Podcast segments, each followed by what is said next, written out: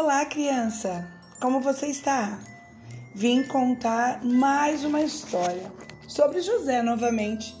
Ai, os dias de José não estavam nada fáceis. Primeiro vendido pelos seus irmãos e agora a mulher de Potifar mente sobre José. Está em Gênesis 39, do 1 ao 23. Vamos à história?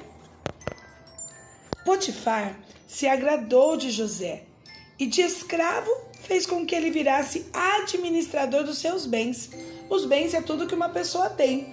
O carro, a empresa, as fazendas, tudo que Potifar tinha ficou com José. E ele deixou tudo aos cuidados dele, até mesmo a sua casa. Porém, a esposa de Potifar achou José muito bonito e quis namorar com ele, sem que o marido dela soubesse, claro, né? Mas José sabia que isso era muito errado e não queria magoar o amigo dele Potifar. A esposa ficou muito brava porque José não quis namorar com ela.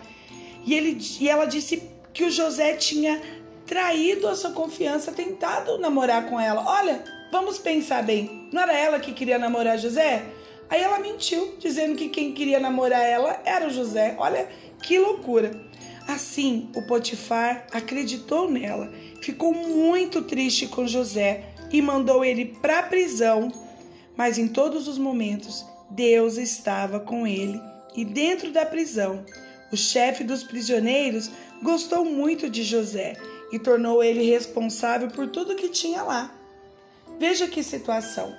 Uma pessoa que não conseguiu o que queria mentiu para prejudicar outra pessoa. Isso é muito errado. Isso está muito errado. E essa história nos ensina lições preciosas. Primeiro, nós louvamos a Deus, porque Ele está sempre conosco. Ele estava com José dentro da prisão, ele nunca deixou José. Louve a Deus, porque Ele está sempre conosco em nossos corações. Ele está sempre nos dizendo o que é certo e o que é errado. Ele nunca nos deixa sozinhos.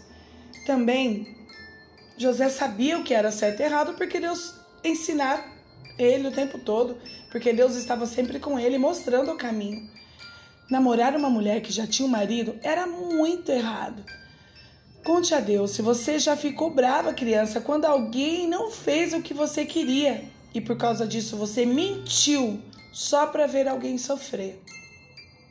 Às vezes a gente faz isso e é muito feio quando a gente, por birra, por pirraça, faz alguém apanhar, faz alguém levar uma bronca só porque a gente está bravo. Super errado, né? Agradeça a Deus por te ensinar através da Bíblia o que é certo e o que é o errado. A Bíblia nos ensina o que nós devemos fazer e como devemos fazer. Agradeça também porque, mesmo que ninguém saiba a verdade, mesmo que ninguém no mundo inteiro não acredite em você, Deus sabe de tudo. Ele sabe qual é a verdade, tá bom? Peça perdão a Deus. Se você mentiu e se por causa da sua mentira alguém foi prejudicado, se alguém apanhou, levou bronca, ficou de castigo por causa da sua mentira. Peça perdão a Deus, mas também aos que você, as pessoas que vocês fizeram alguma coisa errada. Peça a Deus que te ajude a fazer a coisa certa sempre e comprometa-se a fazer o que é certo. Ajude os seus amigos a entender a importância de fazer a coisa certa. Ah, vamos fazer ali, é rapidinho. Tá errado? Não, eu não posso ir. Ah, mas vamos ali, a gente corre, ninguém vai saber. Tá errado? Eu não vou, porque eu não posso deixar o coração de Deus triste e o coração dos meus amigos. Você viu que Potifar era amigo de José? E Potifar ficou muito triste. É muito triste quando um amigo fica chateado com a gente e não quer mais brincar, não quer mais conversar. Não é chato? É muito triste. Então nós não podemos fazer isso, tá bom? Então, ajude outros amiguinhos a fazerem a coisa certa, porque isso agrada a Deus, aos nossos pais e aos nossos amigos. Combinado? Então tá bom. Conte essa história para um monte de gente. Quem é que vai acreditar? Compartilhe essa história com seus amigos e conte para eles como é triste ter um amigo que mente, ter um amigo, né, que fica triste com a gente porque a gente não fez a coisa certa. José fez o que era certo.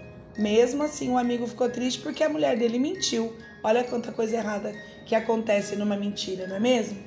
Logo a gente se vê novamente. Opa, a gente se ouve novamente.